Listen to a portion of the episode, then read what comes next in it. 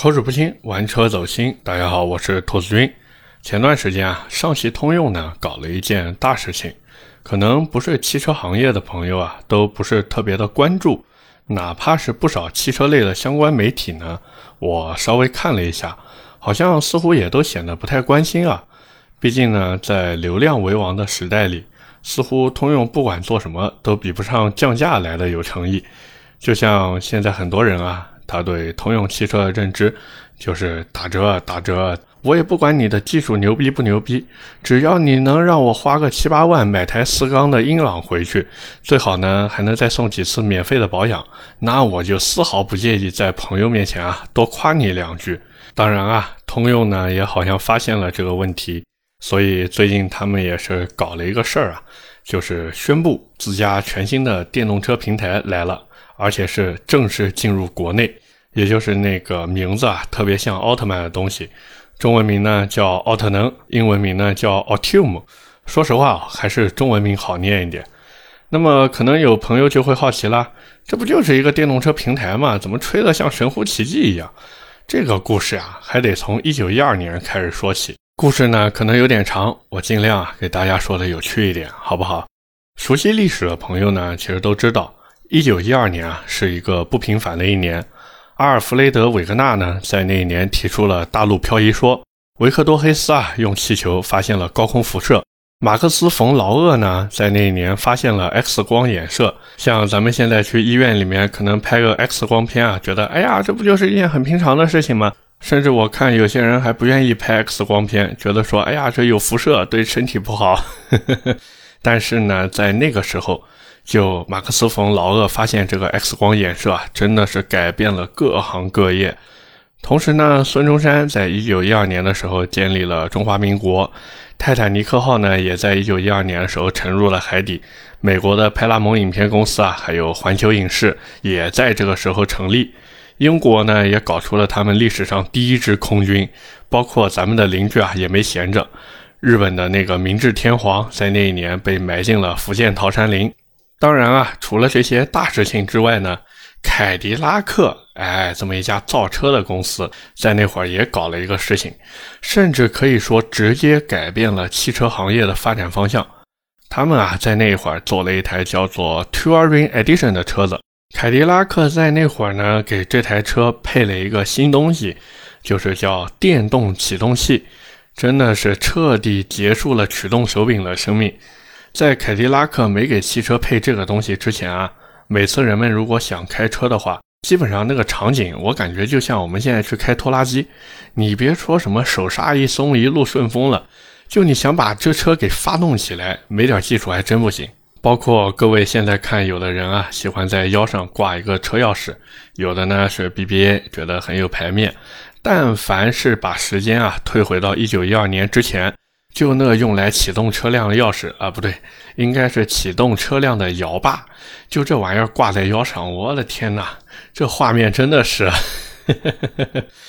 当然啊，不管怎么说，凯迪拉克这一波操作在当年真的可以说是非常非常的给力，以至于我总在想啊，假如当时亨利·福特要是能猜到凯迪拉克会搞这玩意儿，会不会就把自己的脾气收敛一点？毕竟凯迪拉克最初是亨利·福特搞出来的嘛，后来因为内部开会的时候发生矛盾，然后一怒之下退出公司，成立了福特汽车。主要的矛盾点在哪儿呢？这里也可以跟大家分享一下。实际上就是亨利·福特当时啊找了一帮投资人和股东嘛，然后创立了凯迪拉克。但是呢，那帮股东的想法是搞个车厂，然后去赚钱。福特的想法呢，是我搞个车厂，自己能去搞赛车，所以两方的这个矛盾啊，就越来越严重。一边呢是理想派，就是亨利·福特，他是一个可以说是理想家；另一方面呢，就是那些股东，完全就是那种奔着赚钱来的。所以当理想和现实之间发生碰撞啊，就很容易产生矛盾。不过回过头来想一想，要是亨利·福特当年没有退出凯迪拉克的话，好像也没后面那么多传奇的福特车型啊，像什么野马之类的，对吧？福特的 GT，还有 F 幺五零这种大皮卡，我的天呐，一个比一个经典嘛。包括现在福特又重新把它复活的那个 Bronco 越野车，对吧？所以有时候想想呢，好像亨利·福特当时跟他们产生矛盾也是一件好事。言归正传啊，凯迪拉克在一九一二年不是给车子配上电动启动器嘛？一方面呢，通过这个技术，自己终于跻身进入了豪华品牌的行列；另一方面啊，则是对当年的电动汽车给出了致命的一击。因为在这个之前呢，其实是有将近一半的美国人愿意买电动车的。可能有朋友会想。哎，这个电动车不是个新东西吗？实际上并不是，因为早在一八三四年的时候呀，就有一个叫做托马斯·达文波特的美国机械工，搞出了世界上第一台勉强可以算是电动车的东西。只不过受制于那时候的科技发展啊，这台车根本没法充电，而且续航距离啊，基本上可以算作没有，可以说能从他的那个小工作室开到村口就谢天谢地了。用咱们现在的话来说，这玩意儿就是个概念车。但是，就是从这会儿开始，经过几十年的科技发展，到了一九一二年的时候，也就是凯迪拉克 Touring Edition 那台车诞生的那一年嘛，美国就已经有了超过三万四千台注册过的电动汽车。就这只是那些上过牌的电动车啊，还不算那些没上牌和没上市的。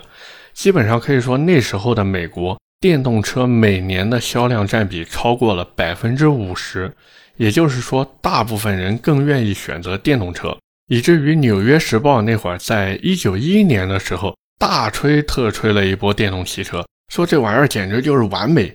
也不知道后来写这个报道的编辑啊，会不会觉得自己被那些美系大 V 八们给打脸？当然啊，随着时代的车轮向前发展嘛。后来，石油开采的技术不断升级，然后内燃机的技术呢也发生了翻天覆地的变化，最终啊导致电动汽车越卖越差。因为人们发现，哇，还是内燃机给力啊！以前不管是内燃机还是电动机的汽车，想要出个城都困难。逢年过节想要走亲访友，但凡人家住得远一点。条件好的那就挤火车赶轮船，条件差一点的那就有缘再见，see you again 了，对不对？现在有了这技术更新以后的内燃机，好家伙，你别说出城了，只要有公路和加油站，哪怕你住纽约，你家亲戚住洛杉矶，一个在东，一个在西，想要见上一面啊，都不是问题。但是当时间的车轮一直转啊转，转到二零二零年的时候。作为当时干死电动车的先锋军，也就是通用集团，毕竟凯迪拉克在一九零九年的时候就加入通用了嘛，现在竟然又开始搞起电动车了。所以有时候想一想啊，真的是，当然啊，我也不排除通用呢是因为看到特斯拉卖的挺好，然后呢眼红人家的销量和利润。毕竟啊，通用现在不管在哪个市场上，好像表现都不是特别的好啊。哪怕是之前他们老家北美市场，对吧？还是现在的中国市场、欧洲市场，我们都不谈，对不对？没有谈的必要。像欧洲那边对于通用的印象就是傻大粗，所以通用在欧洲市场的表现呢，一直不算特别的好。哪怕说通用旗下有一个欧宝，实际上你看那边欧洲那么多的车厂。奔驰、宝马、大众、菲亚特、PSA，还有沃尔沃。当然，沃尔沃现在算咱们吉利的。然后英国有名爵啊，不对，名爵其实现在算上汽的。哎呀，这么想想，欧洲车厂真的难。你看那么多老牌子全卖给中国这边了，当然也有不卖给中国的，比如捷豹、路虎嘛，对不对？卖给印度了嘛？你看过去的捷豹、路虎，那一见面就是嘿，Moit，一口纯正的伦敦腔。现在的捷豹路虎，那一见面就是好冷呐！我在东北玩泥巴，虽然东北不大，对不对？就给你来段印度舞蹈了嘛。原来在车上喝的是唐贝里浓的香槟，现在呢，车上真的是能给你来上两碗咖喱饭，都算干净又卫生的了，对不对？当然啊，咱这话题扯远了，回过头来说，就是通用现在不管在哪边，它的这个市场表现啊，都不算特别的好。虽然说他的钱呢也赚着，而且利润也不少，可是终究让人感觉不是那么的给力。而且各位都知道，现在这个环保政策啊是越来越严格。你说对于这之前几十年都在玩大排量自吸的通用来说，真的就是路越来越难走。所以现在通用向着电动化去转型啊，是一个必然的趋势。你看现在的通用就跟当年火爆全网的周某一样。不坐电动车是不可能的，以后都不可能不坐电动车。坐大排量 V 八又不让，只有去坐电动车这种东西才能维持得了生活这样子。建新工厂就像拼乐高一样，用新平台去造电动车，感觉比内燃机好多了呀。也不知道我学的像不像，反正大概就是这么个意思。那么言归正传啊，我觉得通用现在他们选的这个时间节点呢，其实我感觉真的还是很不错的。假如说他们早一点去弄吧，市场又没培育起来，自己还要搭钱进去培养客户。晚一点的话呢，估计市场份额又没了。所以啊，通用为什么也是自己先在内部大刀阔斧的搞了一通？他们其实这东西真的可以说是蓄谋已久。早在二零一五年的时候呢，通用汽车其实就已经为了这个奥特能啊，成立了相关的产品网络安全团队。到了二零一七年的时候呢，通用更是直接把自己在欧洲和澳大利亚的资产给卖了。到了二零一八年。通用更是花了超过三十五个亿的美金啊！注意是三十五个亿美金啊！直接对公司内一点八万名员工提出了买断工龄，说白了就是我给你钱，你给我走人嘛。然后空余出来的这些用人缺口啊，基本上可以说全部留给了这个奥特能。那会儿我记得还有人说：“哎呀，通用是不是快凉了呀？”现在看来并不是这样，人家那会儿啊想的是集中力量去办大事儿。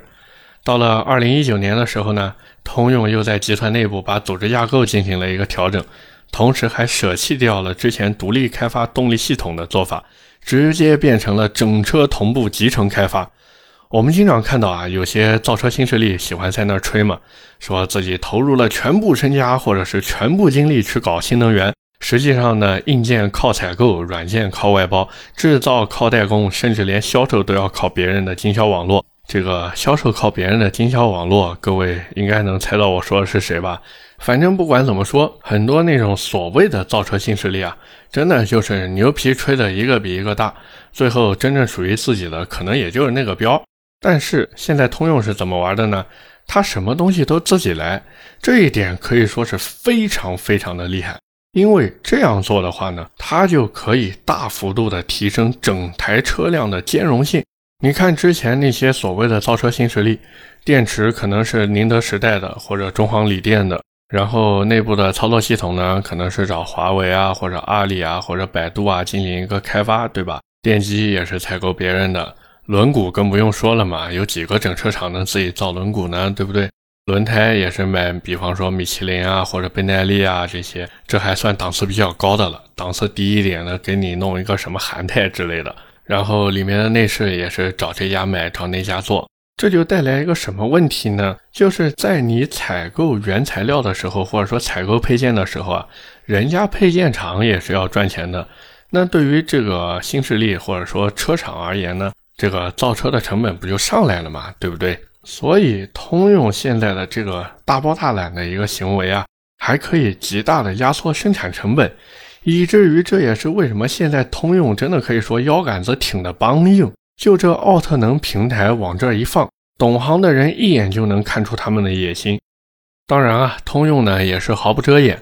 根据他们现在说法呢，就这个奥特能平台造出来的车，既可以是大型皮卡，也可以是 SUV，还可以是跨界车、轿车、商用车，反正不管什么车，这个平台都能做。我记得之前跟大家聊过卖煎饼果子的事情，对不对？就这奥特能平台啊，它现在往这一摆，以后这个叫通用的煎饼摊，他都不需要问人家去买鸡蛋、买面粉了，因为人家现在有了自己的养鸡场和农场，而且做出来的煎饼真的是花里胡哨的，什么大煎饼、小煎饼，加果子的、加里脊的，反正你要什么都能往里填。这个要是有天津的朋友听到加这个里脊之类的东西啊，你们千万不要骂我。我们这儿就南京这边真的有加里脊的，还有加烤肠的呢。反正不管怎么说呢，通用这一波操作下来，我们不说它直接起飞，但是它现在真的已经具备起飞的条件了。那么平台归平台，终究还是要有产品出来的嘛。所以由中美合拍的，呃，不，不好意思，串场了啊。这个中美两地同步上市的凯迪拉克李瑞克，它就要来了。既然聊到了这个李瑞克呢，我们也来说到两句。其实啊，现在在网上已经有很多跟这台车相关的解析文章和视频了。那么从我自己的角度去看呢，我觉得这台车它最香的地方在哪儿啊？就是那套内饰，我都恨不得通用的售后赶紧发个短信或者打个电话给我，告诉我现在的 CT 六也可以加钱去换这套内饰。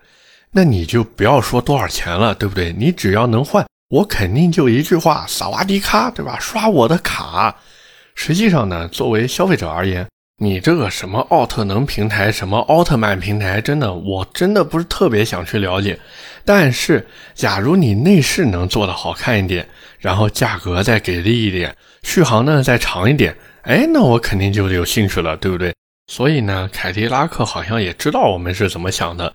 他之前在美国那边啊，这个凯迪拉克李瑞克，它的首发版预定起售价呢是五万八千七百九十五美金。算成人民币大概是个三十八万这个样子。照我看来啊，以凯迪拉克现在的尿性，呃，不不是调性，这个车子估计在国内起售价也就是四十万这样。毕竟这台车各位不要忘了，它是在国内生产的，只不过后期啊会不会像现在卖燃油车那个样子，去大幅的降价和优惠？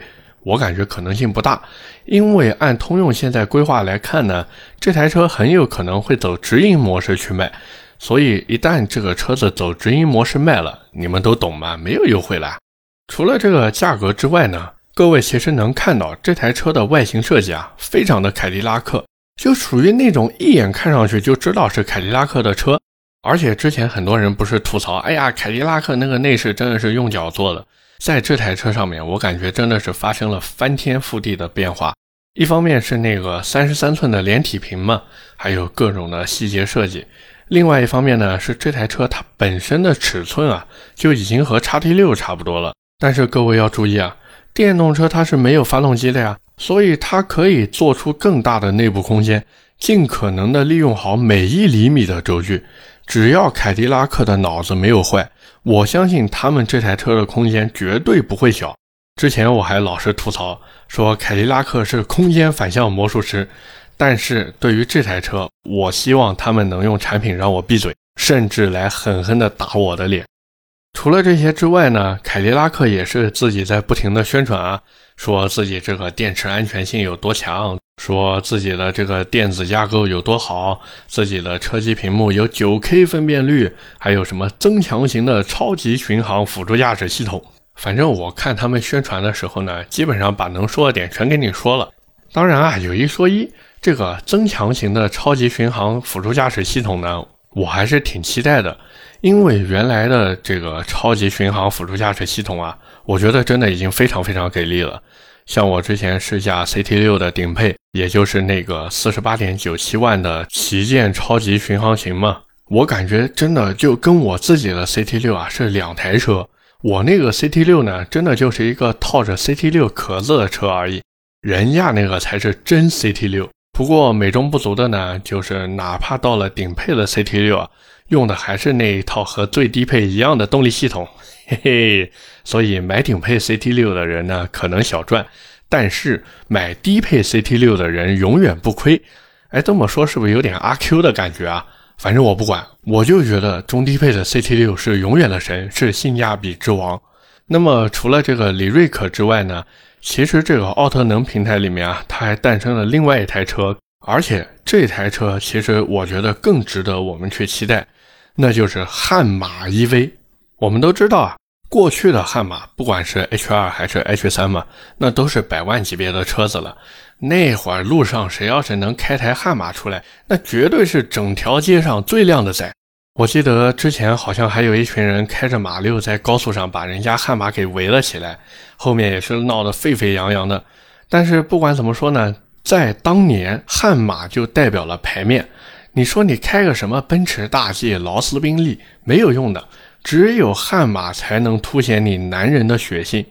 当然啊，由于那时候通用集团自己不是很给力，在这个破产的边缘来回试探，最后导致悍马这台车在二零零九款出完以后就再也没了消息。好在通用挺了过来，尽管他们把悍马划到了 GMC 的旗下啊，不过也算把悍马留在了自己的手里面嘛。这也是为什么他们现在有了这个新平台以后，立马就赶紧出了这个悍马 EV。说到底，我觉得怀念悍马的不只是我们，大洋彼岸的老美啊，同样不想让它成为回忆。现在看下来呢，这个新款的悍马其实感觉更像是之前的 H3 车型，做的样子呢也是一台带翻斗的皮卡车，搞了四个配置，价格呢你说高也高，说低也低。第一个配置啊叫做 Edition One，你可以把它叫做首发版，你也可以把它叫做什么先行特别版，反正不管你怎么喊，这个配置的作用呢就是用来作为整个悍马 EV 产品的天花板。一方面啊，它的起售价直接干到了十一万两千五百九十五美金；另一方面呢，就整台车的性能啊，可以说是恐怖级别的。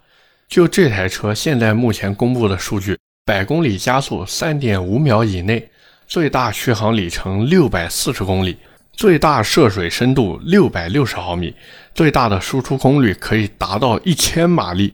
最大扭矩达到一万五千五百九十一点九一牛米，你没有听错，我也没有念错，这个车子它的最大扭矩就是一万五千多，是不是觉得有点不可理喻？就这台车往那边一摆，你别说什么动力性能还是越野性能了，能和它比一比的呀？我觉得可能也就是联动云。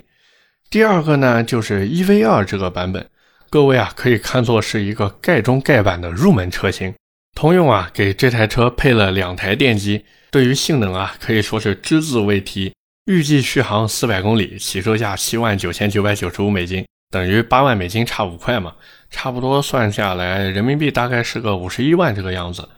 那么第三个呢，就是 EV 二叉这个版本，也是配了两台电机，续航里程呢大概五百公里这样，起售价九万美金差五块，差不多五十七万五人民币这个样子。最后一个呢，就是 EV 三叉的版本，配了三台电机，续航里程啊，预计超过五百五十公里，起售价十万美金差五块，差不多是六十四万人民币这个样子。这个 EV 三叉的版本啊，百公里加速时间据说和那个 Edition One 差不多。说白了，这就是一个不限量，然后没有什么花里胡哨的那些涂装也好。还有那些内部的一些，比方说 logo 呀、标识啊，因为毕竟人家是 Edition One，你这个呢，其实就可以看作是一个不限量的顶配车型。而且还有一个小道消息，就是通用有可能会把这个悍马 EV 拉到国内来卖。要我说啊，这个悍马 EV 如果真的能进国内的话，咱们也不要考虑什么 Edition One 或者 EV 三叉的版本了。咱们呀，要不然弄个盖中盖版的 EV 二，要不然呢弄一个 EV 二叉，因为续航长一点嘛。什么越野配置之类的，咱们也不需要，就在城市里面嗷嗷造型。你说之前百万级的悍马咱们买不起，这个五十多万的电动悍马，我觉得咱们还是可以努努力的嘛。而且还有一件事，各位不要忘记啊，就是电动的悍马它没有排量税，而且这台车你买回来以后还不用交购置税。开车的时候还不用担心油费，你看现在九十五号汽油都突破八块了，哎呀，真的是我周末去加油的时候，我看着加油机上面那个价格的数字在那巴拉巴拉巴拉巴拉往上跳的时候，哎呀，真的我的心一直在滴血，你们知道吗？归根结底呢，我是感觉啊，通用这一次动作真的是非常非常大，相比于凯迪拉克雷瑞克那个车子而言呢，其实悍马 EV 带给我的惊喜真的可以说是比那台车还要大。毕竟你说哪个男人能拒绝一台悍马呢？反正我是拒绝不了，哪怕它现在用电而不是烧油，它都对我这种燃油车的拥趸啊产生了极大的吸引力。不管怎么说呢，我的态度还是很明确的，就是在现在还能让燃油车上路的今天。大家还是能买燃油车，就尽量去买燃油车。当然，如果你是特别喜欢电动车，或者觉得哎呀，电动车能给你带来一些超前的体验，那你就去买电动车。只是我是觉得，对于大部分人而言呢，只要没有什么限牌或者限行的政策摆在那边，能多开一天燃油车就多开一天燃油车吧。毕竟我们也不知道在什么时候这个燃油车就不让你开了。OK，那么今天呢，我们就聊这么多。下面是我们的留言互动环节。上一期节目呢，是我们的十月份的留言问答。那么第一条留言来自听友二五五六零八三二三，他前面对我的节目做了一番点评，觉得我这节目还不错，然后想让我聊一聊豪华的 SUV，比如说奔驰的 GLE、宝马的 X5，还有保时捷的卡宴这些，能不能做一个横向的测评，或者着重讲讲卡宴？很期待。这个高端的豪华车呢，往往只需要朴素的选购意见就可以了。那么这个朴素的选购意见是什么呢？就是根据自己的预算，然后去买就可以了。为什么这么说呢？你看，像奔驰的 GLE，它现在是卖的最贵的；宝马 X5 呢，虽然稍微便宜那么一点点，但是实际上价格行情还是非常非常坚挺。保时捷的卡宴更不用说了，像我朋友前段时间去买卡宴最低配的 3.0T 的那个，还不是新的 2.9T 的。落地下来一百二十多万，所以实际上这三台车看着是一个档次，但是呢，价格真的是分出了阶梯。另外，你说能不能着重讲一讲卡宴？卡宴这台车，我是觉得除了三点零 T 最低配的不要买，其他其实都可以。它这台车的缺点是什么呢？就是花式选配，而且价格还挺贵。但是优点呢，就是非常有排面。你想想看，你买个宝马的 X5 也好，买个奔驰的 GLE 也好，你开出去无非就是个 BBA 的档次。但是你如果买了保时捷的卡宴，你就是摸到了豪华，不对，应该说是超豪品牌的门槛。而且这个门槛让你摸的是理直气壮的。不会出现那种像人家买个什么 Macan 啊，或者是七幺八这类的车子，然后被人说是哎呀没钱还想装个那啥。实际上 Macan 和七幺八便宜吗？不便宜啊，对不对？就现在这个市场行情摆在这个地方，你说想要买台 Macan 也好，想要买台七幺八也好。你没个六十大几万、七十万，你能走出 4S 店，真的是一点都不便宜。所以不要老嘲笑人家买个七幺八或者买个 Macan 之类的，是装那啥，真的不便宜这个车子，好不好？当然，如果让我自己在这三台车里面选呢，可能我还是会选 GLE。为什么这么说呢？主要就是因为 GLE 可以说是这三台车子里面啊，它尺寸最大的那一个。你说都去买 SUV 了，对吧？就不要纠结所谓的运动性了，咱就图个大，当个工具车就好。第二条留言呢，来自星星星星，他说：“兔子能不能聊一下 2.0T 鲲鹏版的瑞虎八？”其实这台车我之前节目里面就聊过了。当然，既然你留言了呢，我也是在这边再跟你简单的说一下吧。奇瑞的 2.0T 鲲鹏版瑞虎八啊，它其实给我最大感觉就一个字大。除了这个大以外呢。你看它的内饰啊，做的也不是特别豪华，或者说特别有新意啊，或者说特别抓人眼球的那种，它就是老老实实、中规中矩的给你做了一套内饰进去。另外，这台车我在开的时候呀，我反正是有一点点不太满意，就是它这台车的动力匹配啊，做的我老觉得有一点点拉胯。所以买之前呢，也是建议你去试驾一下，而且你试驾的时候啊。千万不要听销售的说，哎呀，你来感受一下这个动力，你一脚地板油下去，你千万不要这样踩，你就模拟你平时在城市里面走走停停那种感觉，你就会发现，哎呀，这台车这个变速箱匹配啊，反正做的水平有那么一点点差。不过这台车就那么个价格，对吧？而且车子尺寸做的还挺大的，反正买不了吃亏，买不了上当吧。奇瑞现在车子，它品控做的还是可以的。反正如果你真的想买这台车的话，我建议你是等明年过完年以后再说，最好能等到个四五月份这个样子。现在这台车，你说新车上市，它也没什么特别给力的优惠，对吧？何必呢？最后一条留言来自观澜 EX，他说：锐志2.5换一下高流量进气风格，对提速有帮助吗？感觉车子最近几年啊，动力提速下降有点大，这个也是要跟大家再次重申一下，没有什么提升的，不要想了。尤其是这种自然吸气发动机啊，哪怕你是2.5 V6 的排量摆在这里，没有用的。当然，你说最近几年这个提速下降的有点大呢，我觉得你可以看一下，一方面这个发动机是不是要去做一个深度的保养了。另外，你的变速箱油有没有换过？换的是哪一种变速箱油？你的机油用的是什么？你的机滤用的是什么？你的火花塞用的是什么？你的点火线圈用的是什么？反正老车子嘛，你养它养得好，自然给你的反馈就好。你说什么东西都去图便宜或者凑合就行，那车子肯定不会说像刚买新车时候那么给力的。而且还有一点要注意呢，就是发动机呢确实是会随着年限的增长，然后出现动力下降的问题，因为它里面的活塞也好，活塞连杆啊这些东西，它都是在不断工作、不断磨损的嘛。哪怕你加机油，对吧？你说发动机这个里面有机油进行润滑，实际上这个机油的用处呢，就是减小它的损耗嘛。不是说我加了机油，我就这个发动机里面这些部件不会磨损，对不对？反正不管怎么说呢，我的建议啊，是你先给车子来一套大保健吧。OK，那么以上就是我们今天节目的全部内容，也是感谢各位的收听和陪伴。我节目呢会在每周二和每周四的凌晨更新。点赞、评论、转发是对我最大的支持。我们下一期节目接着聊，拜拜。